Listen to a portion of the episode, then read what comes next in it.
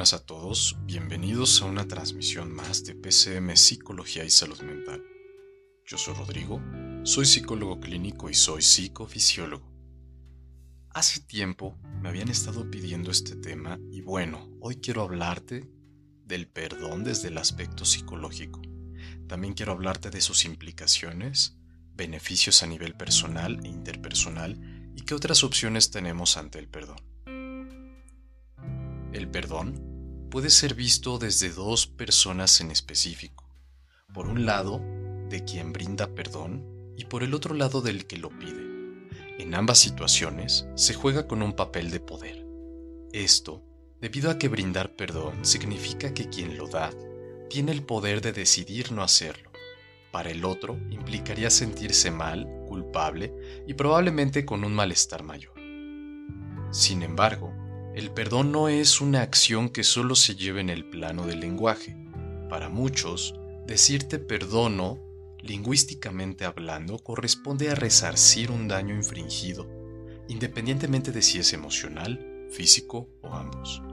Pero no se habla de las consecuencias de cuando dañamos a algo o a alguien. Podríamos decir que para aprender a perdonar no es exclusivamente necesario el otro, Mucha gente que ha perdido a alguien por años conserva una culpa por no haber sido perdonados o por no haber perdonado a la persona que ya no está.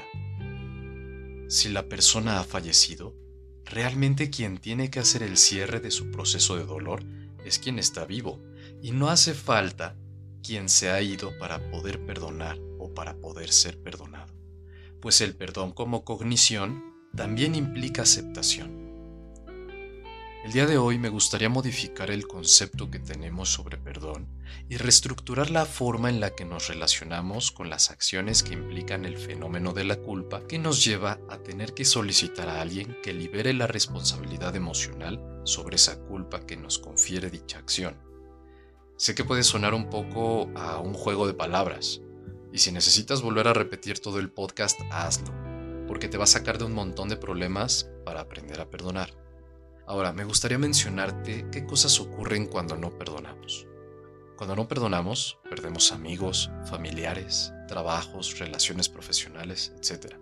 Podemos dejar de hablarle a alguien por años. Hay casos de familias que llevan años sin hablarse por una banalidad que podrían haber solucionado renunciando a su orgullo. No cerramos ciclos de nuestra vida que fueron dolorosos y que posteriormente si llegamos a tocar nos duelen aún. Si el caso es que no nos han perdonado, podemos llegar a generalizar que la gente es mala, a desconfiar de todos e incluso a dejar de relacionarnos por miedo. Aprender a perdonar implica ciertas cosas, entre las cuales veremos lo siguiente y me gustaría que pongas mucha atención.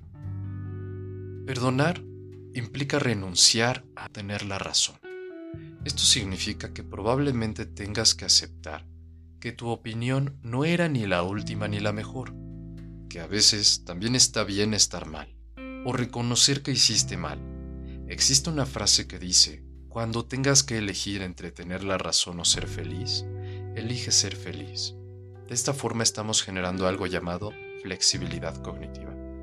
Más adelante hablaré de ello. Perdonar implica renunciar al ego, al orgullo, al pensar que el mundo debe girar a tu alrededor, Aprender a perdonar significa que si conservas una emoción durante mucho tiempo, probablemente sea perjudicial para ti, independientemente de la emoción. Mucho enojo nos conducirá a la ira, mucha tristeza a la depresión, mucha alegría a la euforia, mucho miedo al terror y así sucesivamente. A veces aprender a deleitarse en la impermanencia del momento nos lleva a renunciar a la expectativa. Pon en práctica eso. Deja de esperar. Deja que la vida te sorprenda cada día. Cuanto más esperas de algo, de alguien o de la vida, y esa expectativa es tan alta que más sufres, más te decepcionas porque las cosas no salen como tú pensabas. Entonces perdonar también se trata de soltar las expectativas. Alguna vez un paciente me decía que lo habían terminado por WhatsApp, ¿te imaginas? Qué horrible que te terminen por WhatsApp él guardaba un tremendo enojo a su exnovia por haberle mandado un mensaje para terminar su relación. Y decía que jamás perdonaría eso, que no tenía por qué haber sido así si la relación había durado años. Yo le comenté como te comento ahora a ti. las personas actúan con los elementos a nivel emocional que tienen. Hay quien solo tiene mente para terminar una relación por WhatsApp. Habrá otros que se citen en un café para hablar y terminar. En fin, de nada le serviría al paciente guardar por meses ese enojo o por años, pues al final su ex ni siquiera estaba preocupada por haber sido perdonada o por no haber sido perdonada. Ella había dado vuelta la página mientras él seguía manteniendo el enojo. ¿Cuál es la moraleja aquí? ¿Vas a mantener el enojo hacia algo o a alguien que probablemente ni se acuerda de que estás molesto o molesta? La respuesta debería ser no. Suéltalo, no lo cargues. Es como una piedra caliente que tienes en las manos. Llegará el momento donde necesites soltar eso porque no te hará bien y terminarás haciéndote daño a ti misma si no perdonas. Perdonar también implica renunciar. Por un lado, renunciamos a que nos perdonen, renunciamos a que tenemos que perdonar. Con eso, no digo que debemos permitir que pisotee nuestra autoestima, es simplemente que no somos jueces de la vida. No necesitamos ir perdonando o que nos perdonen. Renuncia a esa idea. Si cometiste un error, acepta, reconoce, sé responsable y continúa tu vida. No todo en esta vida se arregla pidiendo perdón. Aprende eso. Me hace recordar a esos hombres que tras pelear con su pareja o violentarla le llevan flores. Se dice que el tamaño de los ramos es inherente a la culpa o perdón que necesitan. Renunciemos a eso. No sé tú, yo no creo en el destino, pero sí creo en el karma.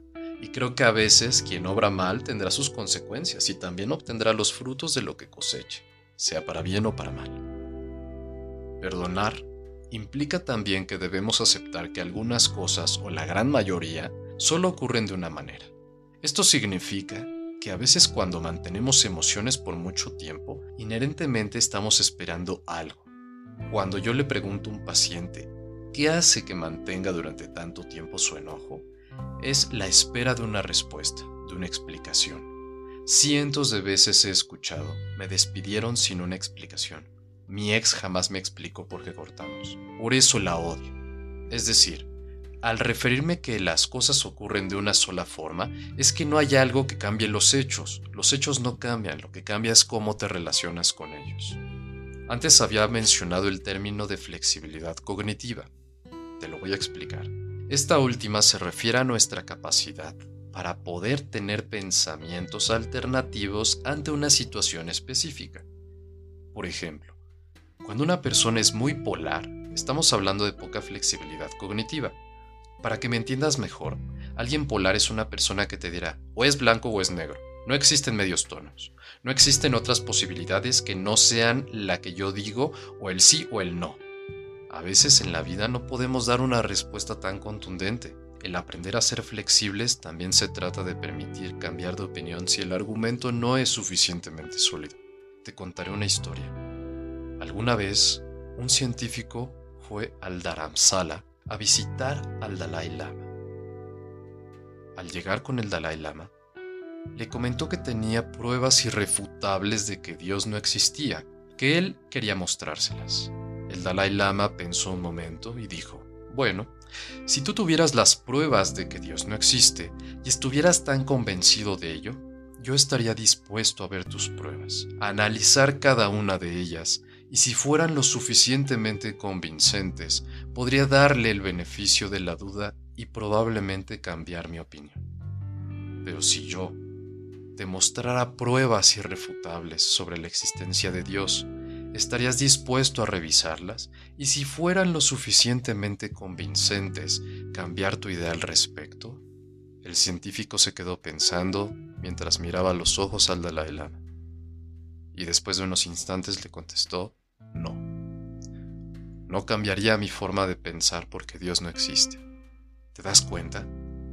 La idea de la inflexibilidad o la flexibilidad cognitiva radica en que a veces no importa qué tanto pensemos algo, sino que tanto defendemos eso, a pesar de que sea un cuestionamiento irracional. Por ello, perdonar implica comenzar a ser más flexible, más adaptativo, y a pensar que cuando las cosas no salen como quieres o como piensas, no significa especialmente que las cosas van mal. Simplemente que a veces la vida es impredecible y tenemos que irnos adaptando a ella a cada momento, a cada situación. tus padres no estaban listos para ser padres cuando viniste al mundo. Si tú ya has tenido un hijo o una hija, yo te preguntaría, ¿a poco ya estabas listo o lista? Probablemente me digas que no. No hay un manual de vida. Que si yo te digo, te lees este libro, ya la vas a hacer en la vida. Eso no existe. Lo que existe es justamente el aprender a cada momento, disfrutarlo y también intentar tomar la mejor decisión. Si por el contrario, en el fondo, tú te culpas por cosas que hiciste en tu pasado, piensa que en ese momento tú creíste que era lo mejor para ti. No sientas culpa. No busques el perdón de algún hijo o de una hija, porque no estuviste presente porque estabas trabajando. Al final, no existen las claves específicas para la vida si no existe la vida y los aprendizajes. Me gustaría que en este momento aprendamos a desaprender. Es decir, en vez de pedir perdón, aprendamos a decir lo siento. En vez de pedir perdón, aprendamos a ofrecer una disculpa. En vez de pedir perdón con regalos, aprendamos a reconocer nuestros actos. En gran medida la vida se trata de madurar, de reconocer de aceptar pero el perdón muchas veces se pide solamente para dejar de sentirnos mal y no porque realmente queramos reparar un daño. Si te ha gustado este podcast, te invito a seguirme en las diferentes redes sociales donde el podcast de PCM Psicología y Salud Mental se encuentra. Y si crees que podría servirle a alguien más, compártelo. Compártelo con todos aquellos que creas que necesiten trabajar en el perdón. Muchas gracias por escuchar, por existir y por estar por acompañarme en estos minutos. Yo soy Rodrigo y nos vemos en la próxima transmisión de PCM Psicología y Salud Mental. Cuídate mucho, te mando un abrazo enorme y nos vemos pronto. Chao.